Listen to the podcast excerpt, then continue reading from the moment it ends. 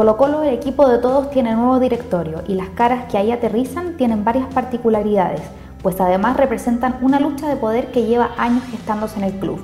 León Vial, el influyente empresario, socio de la Raín Vial, no ha escatimado recursos y porfía para derrotar a su, a esta altura, otrora enemigo, el empresario Aníbal Moza. Con estilos totalmente diferentes, ambos se han enfrentado una y otra vez por lo que parece ser una pelea no por el éxito del club, sino por el poder social que el equipo de fútbol representa. Moza apuesta porque el equipo sea del pueblo y por ello ha hecho un pacto de no agresión con el Club Social Deportivo Colo Colo. Este último, a quien Vial, acciones legales mediante, trató de quitar su poder.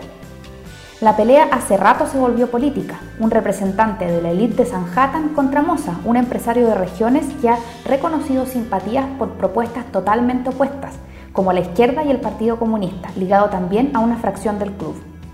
El círculo de apoyo a Moza está compuesto por el exdirector de TV Pablo Morales y el año pasado dejó marcando ocupado a Vial cuando reclutó a Ángel Maulén, el dueño de la Universidad Pedro de Valdivia y condenado en un juicio abreviado por el caso de las acreditaciones irregulares.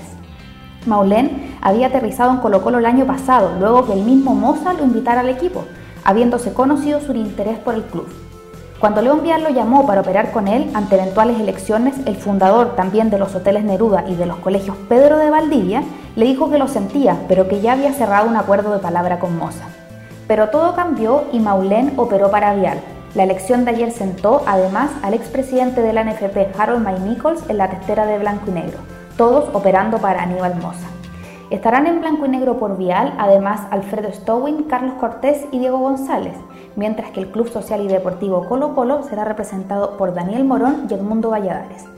Pero ellos poco importan en el mapa, incluso el mismo Maulén, prontuario mediante, es poco relevante. Esta es una pelea de un cacique contra un león o de la élite contra el pueblo, como se ha bautizado. Aunque en realidad parece que esta es una disputa por quién tiene la billetera más grande. Estos son los sonidos del mercado y soy Natalia Saavedra.